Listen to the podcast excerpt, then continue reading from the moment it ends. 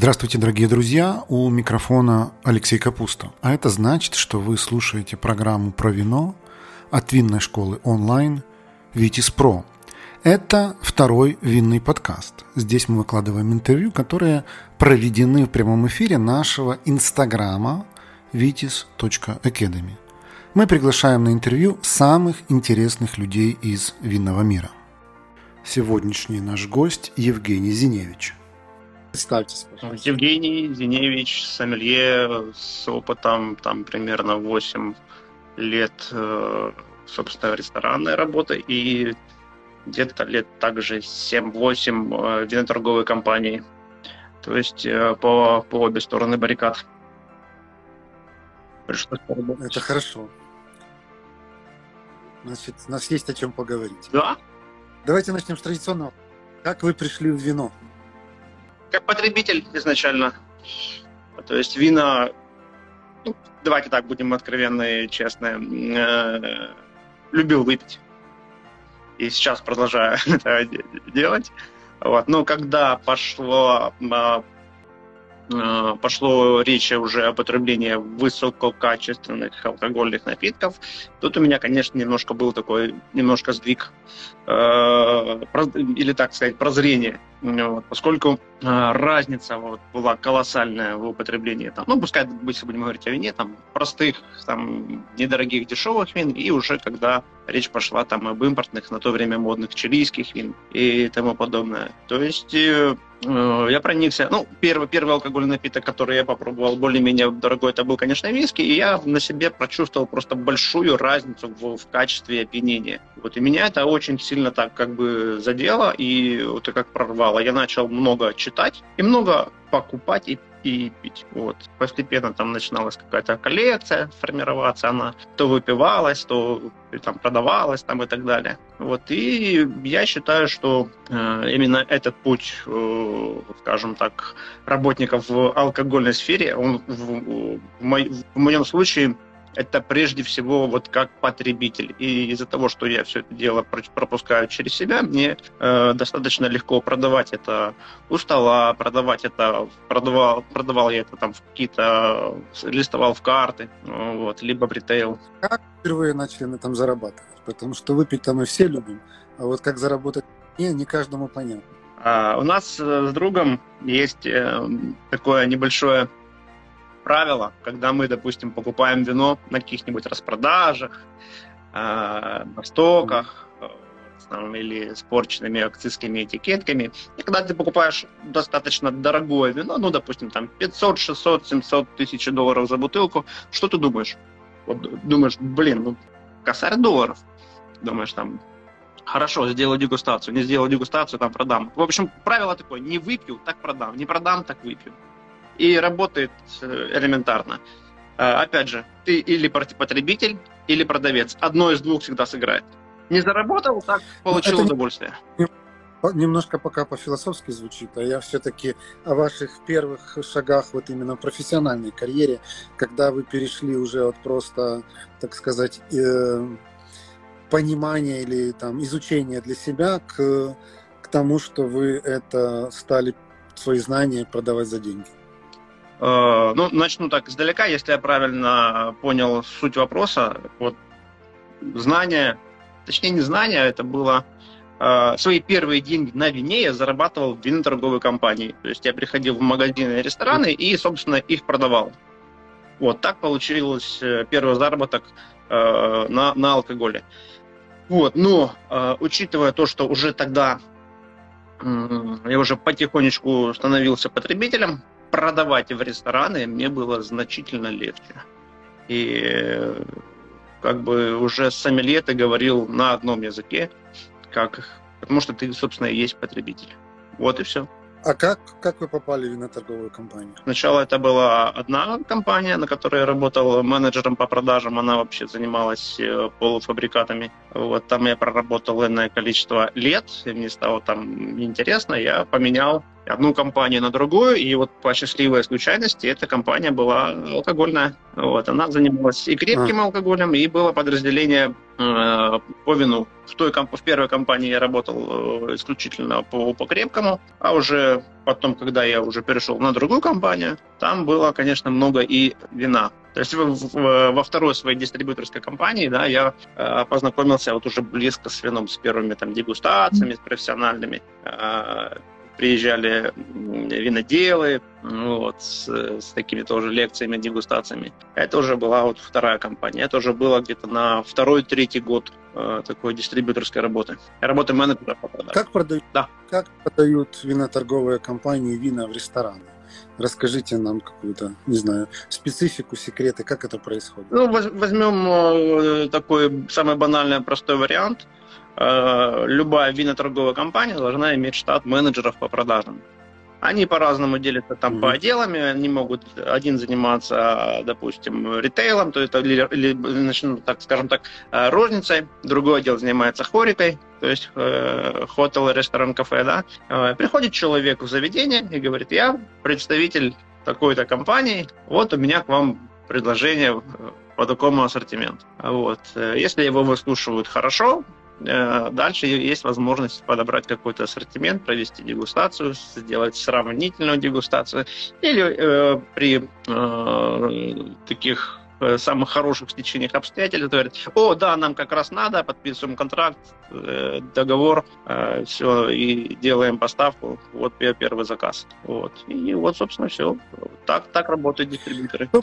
Иметь дело с несколькими поставщиками или сосредоточиться на одном и, так сказать, закрыть всю винную карту позициями одной виноторговой? Раньше было модно и, вы, и считалось нормальным работать с одним поставщиком, который действительно закрывает э, всю карту или хотя бы ее там большую часть, э, потому что считалось, что ты не распыляешься на кучу договоров, на кучу поставок, э, вот. Но потом этот тренд э, постепенно сошел практически к нулю. Потому что, потому что, потому что, потому что все-таки, когда у тебя есть ассортимент, у тебя есть возможность выбора, и у тебя есть самое главное, вот для меня, допустим, как для э, работника ресторана, мне очень выгодно иметь конкуренцию среди поставщиков. Ну вот ходила такая байка, я не знаю, правда это или нет, у вас я как раз могу переспросить, как у человека, который, э, так, как вы правильно сказали, из разных сторон баррикад посмотрел на этот рынок, что вот когда приходит виноторговая компания в ресторан, а, она начинает этот ресторан уламывать, чтобы только ее ассортимент был. И говорит примерно такой текст, что вот если ты там всех выбросишь, а только меня оставишь, то условия сотрудничества будут просто на порядок лучше. Есть такое? Или да, конечно. Вот э, не то, что просто так не согласиться, а вот, э, отдать эксклюзив, то есть это, как правило, заключался какой-то контракт, там брендировались там летние террасы, вваливалась куча денег э, в, это брендирование, там всякие мягкие подушечки, диванчики, зонтики, э, кулера там и так далее. И все это, ну, на, на нашем языке это называется там э, листинг, брендинг и так далее. Маркетологи работали там. Это достаточно серьезный такой кусок работы. А, вот. Но не всем ресторанам он подходит. Он подходит заведениям таким средней руки, э, то есть там, где достаточно даже предложить просто э, вот, брендированные зонтики. Ну, возьмем вот сильно так утрированно, да, э, по всему городу, там, зонтики Оболонь там, или Черниговская. Вот. Заведение нуждается в такой, э, в, в таком, э, как оно, не снаряжении, а ну, скажем, в, в таких вещах, да, потому что им уже не надо тратиться на покупку и создание нового. И они берут в эксклюзив. Также, почти так же и с вином, с какими-то брендами э, luxury качества, которые имеют маркетинговый бюджет, которые именно имеют бюджет, вот, потому что очень много вин, они вот, вот никак. Там, кроме хорошей цены, ты ничего, собственно, Э, с бренда не возьмешь. Не, не с бренда, а даже просто с, с винодела. Вот. В основном это все эти бюджеты это завязаны на, на крепком алкоголе. Мы вообще... В догонку. Э... Последний вопрос. эксклюзивные отношения виноторговой компании и ресторана задать. А правильно ли я понимаю, что вот когда речь идет о такого рода эксклюзиве, то решение принимает не сомелье, который вроде бы очень невыгодной позиции оказывается, если ресторан ну вот идет на эксклюзивные отношения. Почему? Потому что у него нет выбора, он вы, вынужден там э, проталкивать то, что есть в прайс-листе виноторговой компании, а не то, что ему там хотелось бы. А, и что инициатором такой сделки скорее будет некий там бизнесмен, типа владелец ресторана, управляющий или кто-нибудь. Конечно, конечно. Э, все мы как бы работаем из-за денег, в любом случае. И прежде всего речь идет о заработке самого ресторана или заведения, можно называть по-разному. Вот. И если э, такой контракт, такая схема работы, она м, доступна, и ресторан ее допускает, что вот такое вот возможно, то да, сомелье тут вообще никак не может принимать решение, если он не совладелец. Ясно. Как сейчас это происходит? Вы сейчас работаете с сомелье, к вам приходят виноторговые компании, говорят, Евгений, у нас тут такой классный ассортимент, возьми нас в свою карту.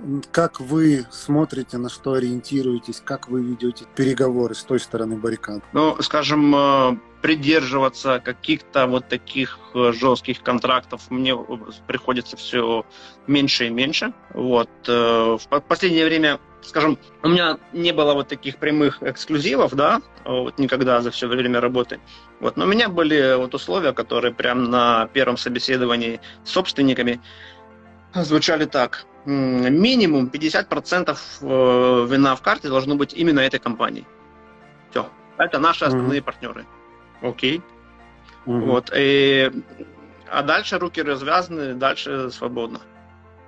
Вот. Угу. То есть сейчас уже не так жестко. Если раньше было на, мою, на моей памяти две компании, которые могли э, перекрыть 100% финной карты, вот, и вот там 100% это 100%. Вот. Но тут есть э, большие такие подводные камни, потому что у любой виноторговой компании часто бывает выпадение ассортимента. В, в картах появляются вот конкретные дыры. Ты заказываешь вино, а тебе его не везут. Почему? А вот еще там на таможне стоит, и непонятно, когда растаможится. А, соответственно, uh-huh. у ресторана растет стоп-лист. Дайте это, нету, дайте это, нету, да что ж вы за ресторан такой. И это самый распространенный негатив, который был вызван э, следствием таких вот контрактов. Вот сейчас, слава богу, таких контрактов все меньше и меньше, вот. Но очень сильно до сих пор э, остается тренд в брендировании э, летних заведений там, с большой летней террасы, либо с, э, который граничит с пляжем. Угу. Это нормально. Ну хорошо, давайте да, давайте для, для лучшего понимания предмета перейдем к тому, что у вас за ресторан и что у вас за винная карта. Можете вот немножко рассказать об этом? Э, смотрите, Алексей, сейчас у меня, получается, я э, нахожусь в процессе перехода с одного проекта в другой. Почему? Потому что один проект закрылся э, с первого дня войны и до сих пор не открылся. Вот, не, не, не знаю, когда откроют. Мы можем называть бренды, сами названия ресторанов. Вот, э, э, полтора, с самого открытия можем, да? Да, я говорю, главное в эфире не материться, все остальное разрешено. Все, понял. Э, я был шеф-сомелье ресторана «Самна», э, ресторан э, Middle East восточной кухни. А, там карта была такая, ну, на мой взгляд, это вот лучшая моя карта, которую я сделал за все время работы. Она насчитывала где-то 230 э, разных вин, плюс достаточно серьезная подборка по дежестивам. Вот. Угу. Много было редких, вкусных, дорогих вещей. Они остаются, все хорошо, все сохраняется, все так на консервации. А, вот. И направлена она была в основном на а, вина Востока. Мы, наверное, единственный ресторан а, в Украине, который в таких объемах продавали ливанское вино. Вот это очень интересно. Ливанское, да, ливанское вино. И 90, когда они подходишь к столу, не знаешь, э, смотришь, что гость так себе не знает, что ему там попробовать, или он там вредничает, и говоришь, вот попробуйте А вот если не понравится, не понравится, вы будете знать, что вам оно не нравится. Вот, но это уникальное э, вино, и я действительно с этим согласен, что это уникальное вино по той простой причине, что ну, что такое Ливан, да? Это страна Нового Света, которая где-то там недалеко от Израиля расположена. Вот. Но любой более-менее профессиональный сомелье, он вслепую может определить вино, ну, как слепой дегустации, да, вот, э, будучи на хозяйстве доктора Лоузена, они всегда, там всегда проводят слепые дегустации, у него очень большой э, свой винный погреб, не своих вин, которые он выпускает, а вот со всего мира. Вот. И наливается в слепое вино, и первый, первый вопрос, который звучит, скажите, это вино новый цвет или старый цвет? То есть это самая такая характерная, отличительная черта вина, которую можно вот легко определить, даже не будучи там сильным профессионалом. Просто если ты там чуть-чуть пьешь. Ну, новозеландский савиньон, ну вот, ну вот только сложно, сложно спутать. Вот. И на этом примере мы имеем э, вот такое понятие с вином новосветским. Так вот, э, Израиль это вот такое стопроцентное новосветское вино со всеми его там характеристиками.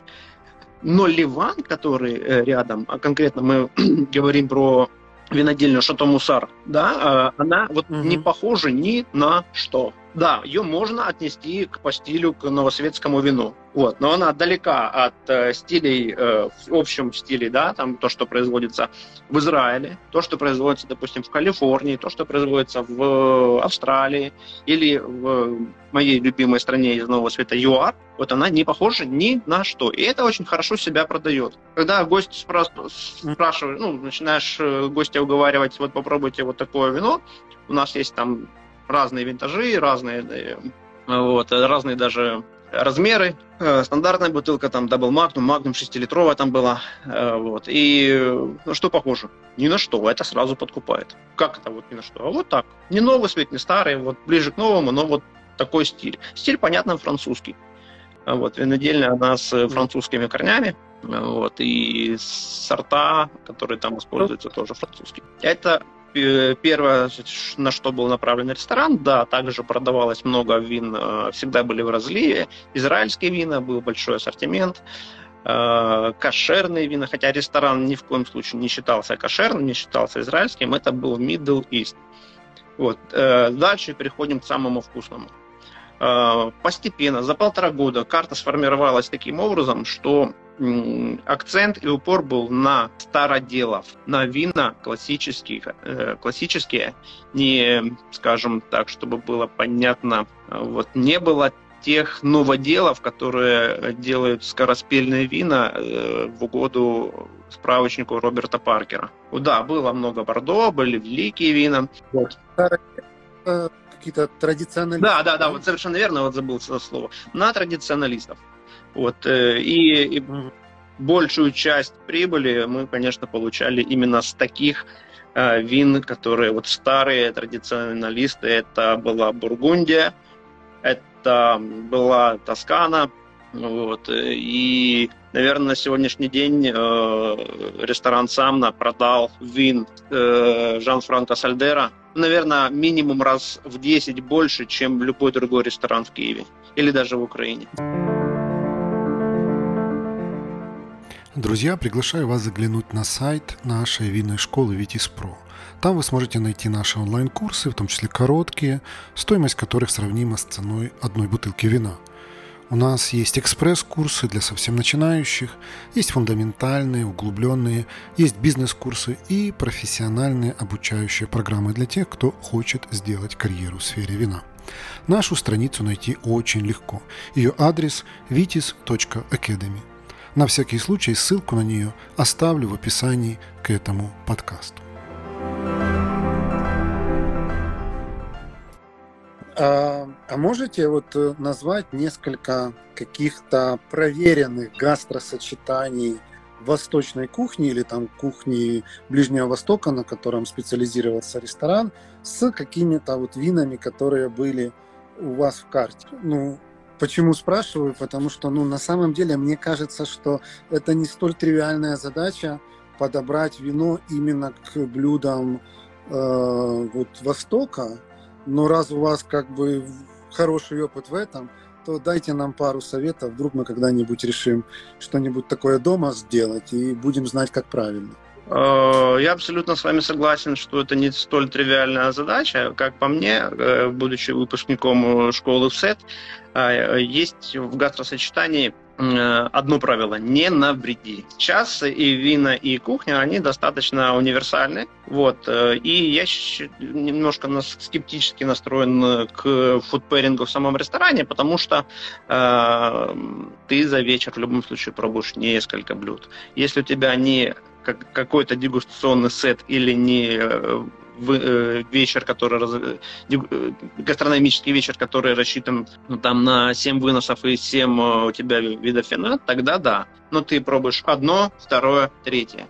Вот. И если ты э, сладкое пробуешь с кислым, или есть там, ты что-то кушаешь, например, с э, большим количеством белка, там, бобов, бобовых, или ты только что выпил э, стакан апельсинового фреша и запиваешь это минеральным шабли, то жди неприятностей, это будет, мягко говоря, невкусно. Э, дальше. Э, перейдем уже к тому, что сочетается. Да, восточная кухня, она достаточно пряная, она достаточно жирная. Вот, поэтому э, да. вина, которые подаю, подаются к этим блюдам, они должны быть достаточно танинными, они должны содержать хорошую кислотность. Вот. И вот в баре полнотелое это лучше всего сочетается. Но при этом, да, я уже повторяюсь, Бургундия, тем, тем не менее, достаточно у нас э, хорошо продавалась. Достаточно хорошо. Вы можете по памяти либо назвать какие-то конкретные пары, либо просто взять там 2-3 из меню, которое вы помните, и сказать, что вот к этим блюдам подбирайте такого рода примерно вина? Ой, сейчас, наверное, не смогу. У меня основные э, вот э, по памяти, по памяти, что я могу вспомнить из, э, из меню ресторана Самна, это вот просто шикарные, божественные такие пончики, которые назывались панипури. Вот. Mm-hmm. И это как легкая закуска, такая была, как, мягко говоря, стартер. А, и они делались из какой-то там пенки, из сыра пармезан, а, и угу. внутри еще был какой-то наполнитель. А, вот. Подавали мы его к, израильскому выдержанному шардоне. Угу. Окей. А когда мы с вами переписывались на тему, о чем мы вообще будем говорить, вы предложили тему, которую до вас никто не предлагал. Меня она так удивила, я решил, что отложим до живого разговора, я вас об этом спрошу. Это тема... Тема? Что за коррупция? коррупция? А, тема коррупции, ну вот, смотрите. Э, достаточно, ну, тема, я думаю, с которой вот лично сомелье стыкаются повседневно. Почему? Потому что э, сомелье чаще всего, дорогие вина без сомелье практически вот не продаются в ресторанах. И мы встречаемся вот с гостями, которые пьют дорогие вина, скорее всего, за очень-очень коррупционные деньги. Мы, конечно, не знаем, коррупционные или не коррупционные. Ну вот, но меня вот недавно смутил м, тот факт, э, наблюдал, смотрел я один известный известный на сегодняшний день такой популярный канал, стрим, и там два, два блогера. Вот э, на чем свет стоит, просто очень так ругали одного из бывших министров, да, чего греха таить, все это известно, э, очень сильно ругали господина Авакова. Вот какой он коррупционер, какие вина он пьет, и все это основывалось на э, его э, профиле в социальной сети, вины социальной сети Вивино. Вот, ага. и, ну, думаю, ну, ладно, мне это немножко противно стало, вот, и они так читают его э, описание, причем описания, я вам скажу, достаточно неплохие. То есть человек действительно в вине разбирается. И э, единственное, что не клеится, что вот слишком они романтичные для, пускай, и экс-министров внутренних дел, да, вот они там бабочки, пчелки, там, ох, ох, ох, как все вкусно, но тем не менее, записание достаточно грамотное. Вот. Потом я смотрю, там это разносится по соцсетям, вот, некоторые мои коллеги вот как так, делают скрины там этих вин, сколько они стоят. Я, я такой, э, ребят, для вас это новость, вы не знали, кому вы или что продаете, почему вы там у стола не возмущались, или вам, не знаю, отказались, нет, я не буду выносить это вино, потому что ты там коррупционер. Вы же так не делали? Вот, ну, ребят, есть, э, допустим, э, всем известный э, господин Чичваркин с его двумя проектами, да, винный магазин «Гедонист» и молодой достаточно ресторан «Хайт». Вот. У него, я да. смотрел его интервью, много, или, наверное, самые основные все его интервью посмотрел. У него есть золотое правило, да, они вот э, гостей обслуживают, э, любых гостей. Пришел гость, они его профессионально обслуживают, не, не просясь фотографироваться, не просясь там еще чего-то никакой неформальщины. И самое главное, э, там у них действует табу на обсуждение, кому ты и что продал. Вот секрет, нельзя. А, на мой взгляд... Вот скажите, да, да. вы коррупционера от некоррупционера по виду отличите? Mm-mm, нет. Или по поведению? Но, да. То есть вот вам, к вам товарищ заказал у вас бутылку дорогого вина в ресторане. Кстати говоря, вот дорогое, это сколько? Ну, для, для меня это, скажем, ну, не то, что для меня, а вот у нас в ресторане это считалось от 20 тысяч гривен. 20 тысяч гривен это по старому курсу где-то Нет, примерно... Чуть меньше тысячи долларов, там 800 долларов примерно по старому. 700-800 да. Ну вот, приходит товарищ и заказывает у вас вино за там 700-800 долларов, пробует, э, говорит, да, окей, хорошее вино, оставляй. Э, как-то там парой фраз вы обмениваетесь. Вы можете сказать, это чиновник, который э, грубо говоря, дает бюджет, или это бизнесмен, который относительно честным бизнесменским трудом себе заработал и покупает это вино как бы на свои, а не на украденные. Алексей, э, дело в том, что если ты работник ресторана, вот, э, и э, в ресторане есть гости, да, э, угу. тебе в гости пришел человек. Коррупционер он или нет, ты можешь догадываться только. Но все решает, как у нас в современном государстве, решает суд. Вот. Но человек пришел в гости, и не твое дело, просто вот не мое, точнее, дело, откуда он эти деньги взял. Да, моя задача как профессионала сделать ему грамотный сервис. Вот, и возмущение или там хвастовство, вот, вот, вот, ну, ребят, ну, это в прямом смысле не наше дело, не наше. Не хочешь? С другой стороны, да. есть ли какие-то общие черты, которые вы бы отметили, заметили, людей, которые заказывают вина там с ценником выше 700 долларов за бутылку. Общие черты? Да могут, нет, совершенно разные люди могут быть. Начиная от мажоров и там коррупционеров и действительно порядочных бизнесменов. А с точки зрения вот знания вина, то есть можем, можем ли мы сказать, что такие дорогие вина заказывают люди, которые реально разбираются? Или это могут быть какие-то... Э, тренд вина, он достаточно вот сильно сейчас влияет на, на людей, и в вине разбираться модно. Да, и есть больш, большая часть такая, часть гостей, которые хотят показать, что они разбираются в вине. Хотя знания могут быть и не очень, не очень там сильными. Там покатался человек где-то, посмотрел, и вот и, и рассказывает, что он все знает, вы ничего не понимаете. Вот, с другой стороны, много гостей, которые вот действительно, вот у нас в ресторане их было много, а, с которыми завязывается какой-то разговор. Ты, соответственно, им что-то предлагаешь, рассказываешь, объясняешь. Они такие, ох ты, класс, не знал. А потом они, выпивают там бокал два или бутылку вторую, начинают уже рассказывать тебе. А вот знаешь, Евгения, вот там, вот там, вот там было такое, такое, такое, нам там показали, дали попробовать. И уже я узнаю от гостей очень чего много вкусного и полезного. И вот такой обмен информацией, ну, нет у меня такой э, задачи определить э, степень профессионализма Винео. Да, вот. Понятно, что что-то знает он, что-то знаю я, Иногда мы раз, знаем разные вещи, иногда одно и то же. Вот. Но иногда бывает такое, что человек абсолютно ничего не понимает. Э, точнее, не то, что не понимает, а не запоминает название, там, э, не может запомнить или не хочет запомнить шабли там, или пиногриджо, но вкус, просто вот вкус такой, который вот чистый. Вот человек разбирается вот именно во вкусе. Вот это, вот, о, да, вот то, что надо. При этом он его может называть не что-нибудь такое легенькое, а там что-нибудь такое вот, а там какой-нибудь такой южный, там, или там амароновый 16,5 градусов, ну, которым легеньким не назовешь. Вот. И вот здесь может быть сложности, но человек, вот у него есть вкус, у него есть чистый вот такой свой какой-то не рафинированный, а вкус, чувство стиля, чувство вкуса, вот так.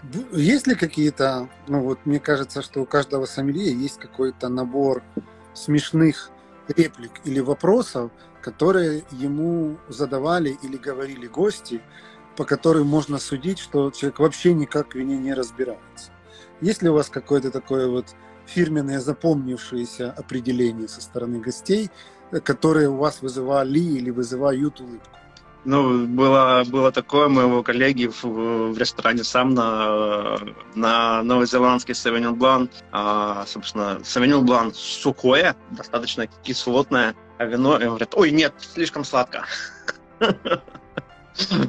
слишком, слишком, слишком сладко, вот, и это, конечно, вызывало. Ну, если вспомнить, задача вспомнить там какую-то смешную историю, это один вопрос, а если вспомнить э, то, чтобы определить уровень, поним... насколько человек э, вине, ну, я бы так не, не, не делал, потому что э, часто бывает, человек, как мы говорили, не знает про Шабли и Пиногриджо, а потом бабаха, он все Гран-Крю, вот, э, Бургундии, э, вот по пальцам просто. Ему надоело, поэтому он решил попить. И можно, можно легко ошибиться. Ты думаешь, что он не понимает, а он еще ого-го как понимает. И там погреб у него дома с такими винтажами, как я бы так не, не оценивал гостя. Не понимает здесь, понимает чем по-другому. Не, у нас нет задачи там рассказать зрителям, что все должны разбираться в вине на уровне сомелье. Это было бы неправильно хотя бы с той точки зрения, что тогда бы сомелье не нужны были. Конечно. Ну ладно. Друзья, наши подкасты «Винная история» и второй винный подкаст медленно, но верно становятся лидерами в своей нише по количеству прослушиваний – нас слушают настоящие любители вина, а значит, у нас можно купить рекламу. Запросите наш медиакит по ссылке в описании к этому подкасту, и вы удивитесь, насколько доступной и результативной может быть реклама в подкастах.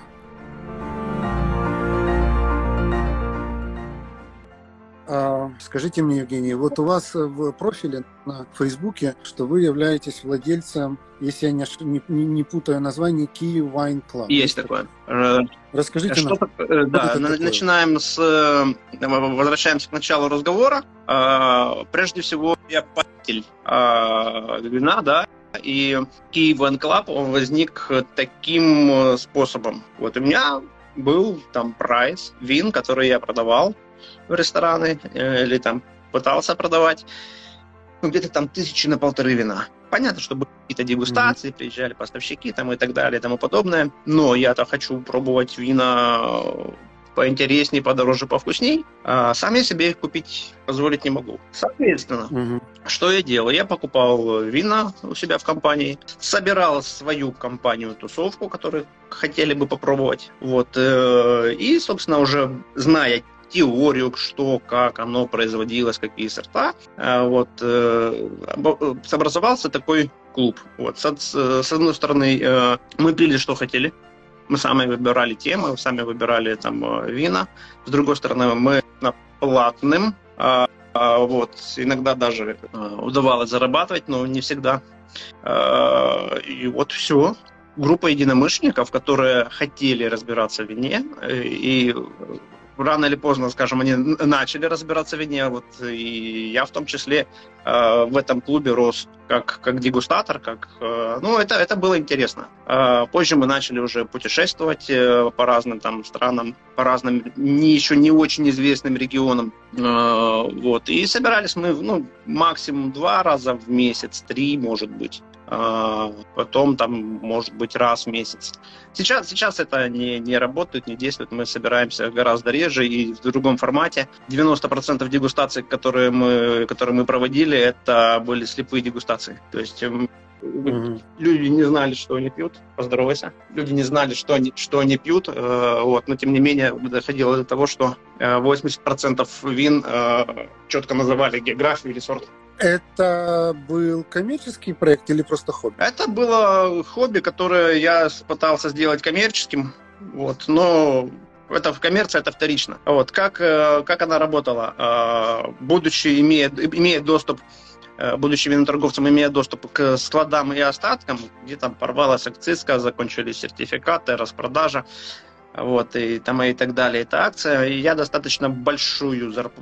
часть зарплаты тратил вот на свой погреб. И это дело достаточно долгое время хранится дома. Потом ты собираешь дегустацию из тех вин, которые ты заложил к себе в виношкаф там 3-4 года назад. А, вино созрело, а, ты помнишь, что записано, а, почем ты его покупал, 3-4 года назад. А, и самый главный момент, такого вина уже нигде нету. Оно уже либо молодые винтажи только есть, либо бренд ушел э, из страны и так далее. И ты э, формируешь дегустацию из, из вин э, очень эксклюзивных. Вот, соответственно, понятно, это дело не могло быть бесплатным, там дегустация, за дегустацию назначалась там какая-то цена, там 300, 400, 500, 800, там, тысячу гривен э, с человека, вот, иногда она покрывала там какие-то расходы, иногда нет. Вот, но основная задача была изначально просто поработать, э, вот, грубо говоря, дегустатором и за счет гостей попробовать э, эти вина. То есть с меня работа и проведение дегустации мастер-класс,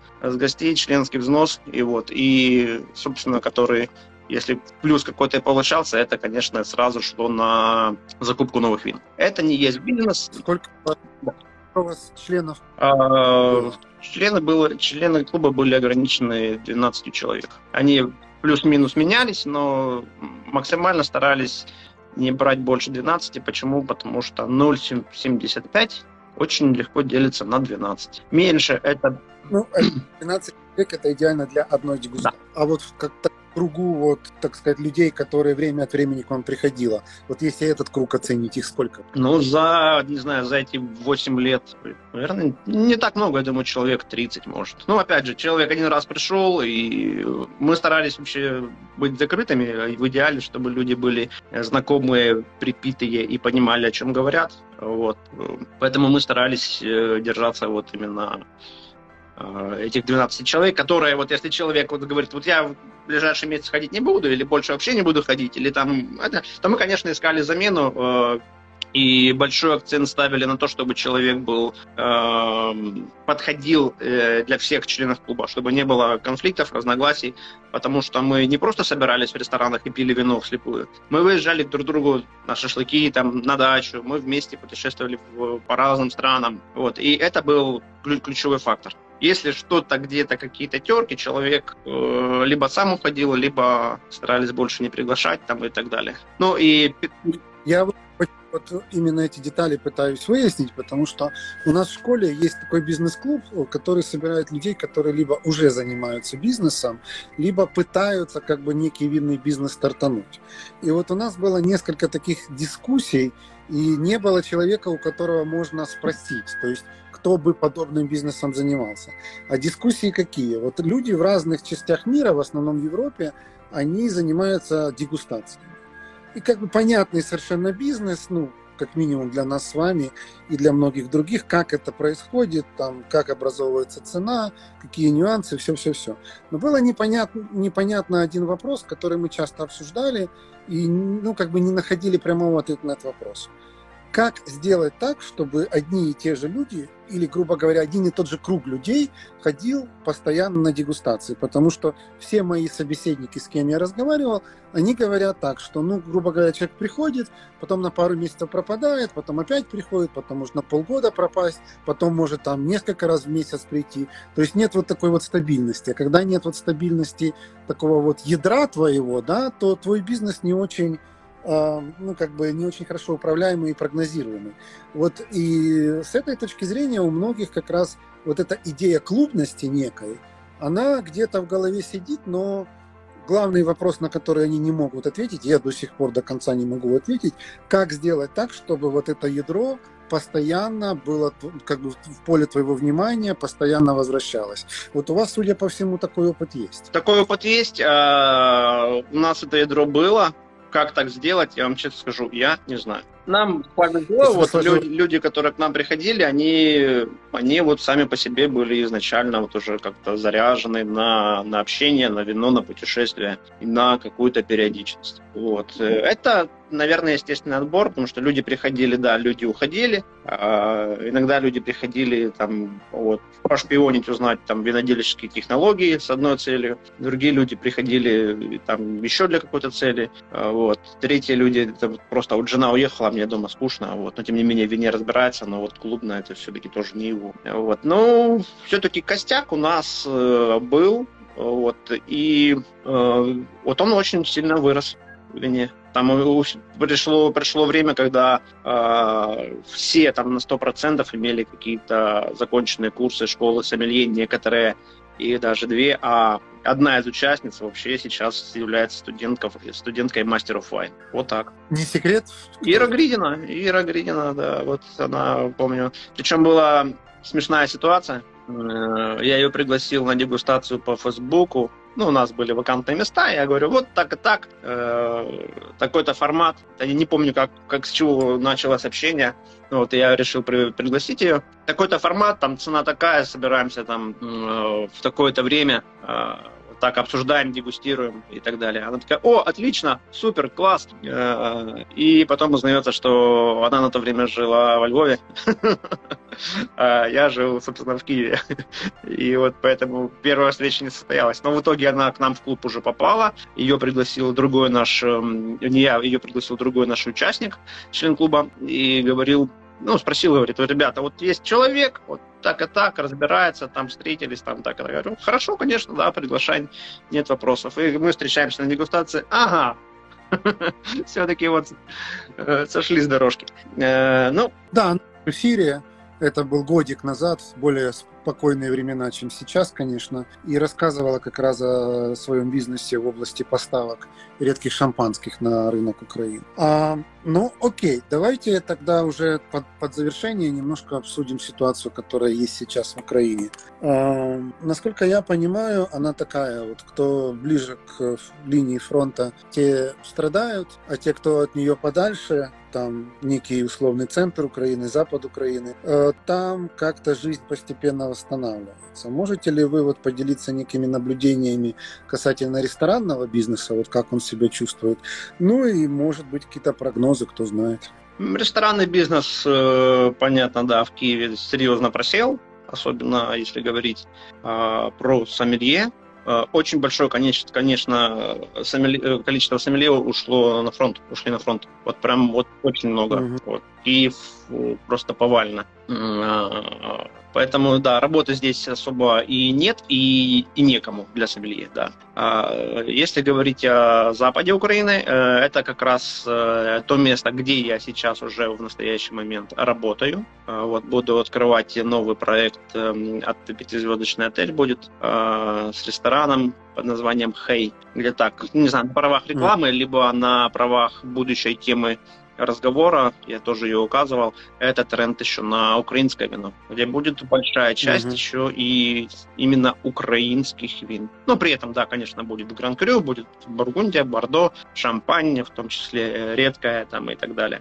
Вот. Но вот тренды э, будем задвигать именно еще на, не просто на вина Украины, а еще и на гаражистов, которых все больше и больше с лицензией становится сейчас. Ну, мне кажется, в Украине процентов 90 гаражит быть те, которые, они себя таковыми и не называют, но по факту, так скажем, уровня производства, то вполне возможно, что они таковыми есть. Разделяете эту точку зрения или нет? Э, я бы назвал его цинично, если мы помним э, термин гаражист, произошел от количества урожая, которая, вот если уже в бутылированном виде, помещается в один гараж. Да? Вот. Сейчас гаражное вино не пользуется большим успехом в плане цены, как это было когда-то в Бордо. Вот. Но, тем не менее, да, вот под термин они, они попадают, хотя э, подразумевается уже в этом термине совершенно другой формат вина, чем это было на начало зарождения этого термина. Ну, если немножко все-таки действительно про украинское вино мы зацепили, потому что мы сейчас чуть ли не в каждом или в каждом втором эфире как-то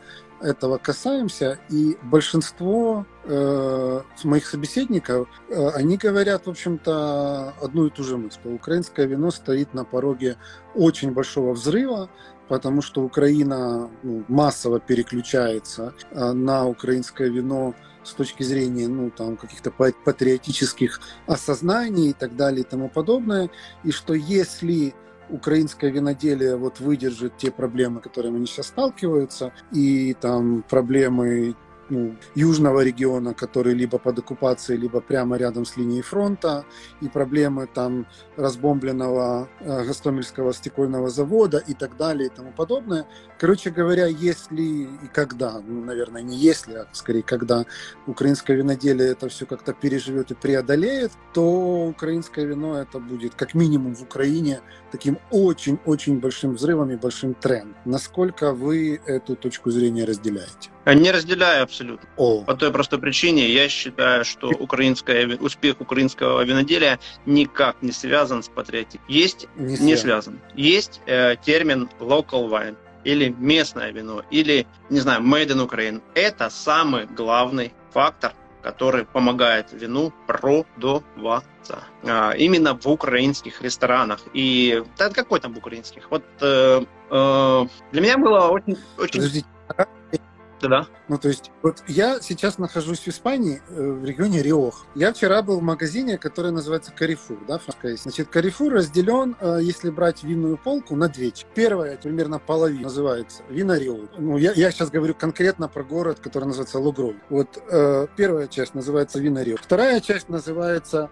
там типа отрос де типа другие апелласьоны Испании. И где-то там может быть 5% чего-то там не испанцу в голову просто не приходит, ну, например, покупать вино итальянское. Ну, может быть, есть какой-то один процент, которому приходит, но 95% просто в голову не приходит, почему я должен покупать вино не испанское, когда у нас все так хорошо с точки зрения вина. И, ну, скажите, это патриотизм или это, ну, может быть, каким-то другим словом нужно назвать? Я бы назвал это экономической какой-то составляющей, потому что, ну, Евросоюз, да, они четко понимают э, что чьи вина ты пьешь, тому ты, собственно, платишь деньги, да, вот, и я много лет уже, ну, скажем, сколько там, 12 лет я вообще в общей этой сфере, и практически все эти 12 лет я периодически участвую в разных дегустационных конкурсах, э, жюри, э, оценивая тех же гаражистов или уже промышленных производителей вин.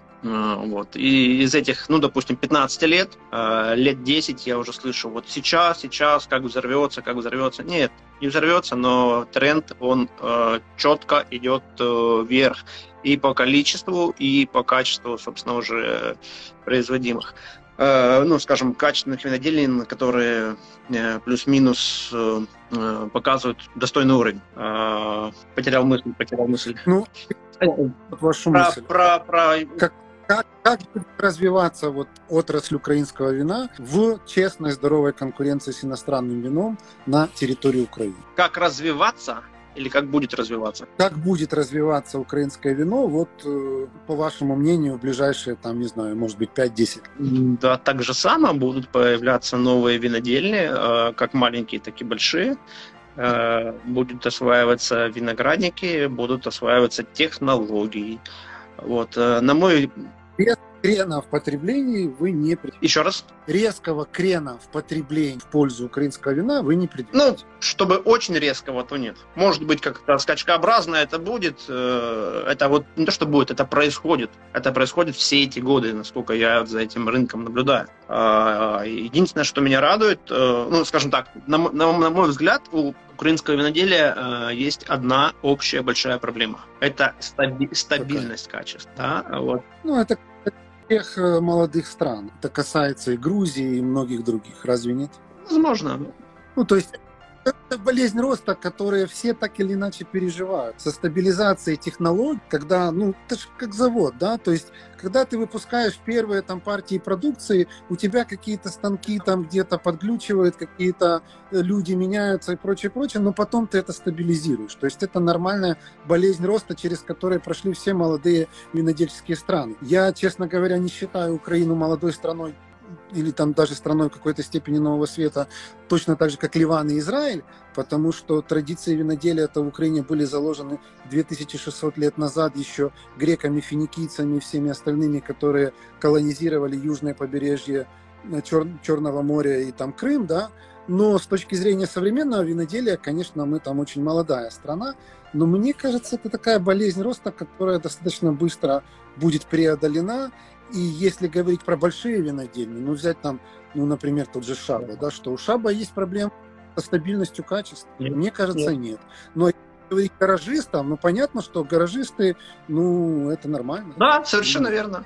А, вы, вы сказали, э, э, что Украина страна в винодельческом плане, я так понял, нового света. Правильно? Вы относите Украину к стране нового света? Нет, я не совсем это сказал. Я сказал, что есть традиционные страны Старого Света, возьмем Европу. Да. Есть традиционные страны Нового, которые, там, условно говоря, Новая Зеландия. Да. А есть целый пласт стран, которые называют старый новый, куда можно зайти Израиль, тот же Ливан, там в какой-то степени Турцию и множество-множество других. Под термином старый новый свет подразумевается следующее, что винодельческие традиции были обретены давно, сотни лет назад, иногда тысячи лет назад.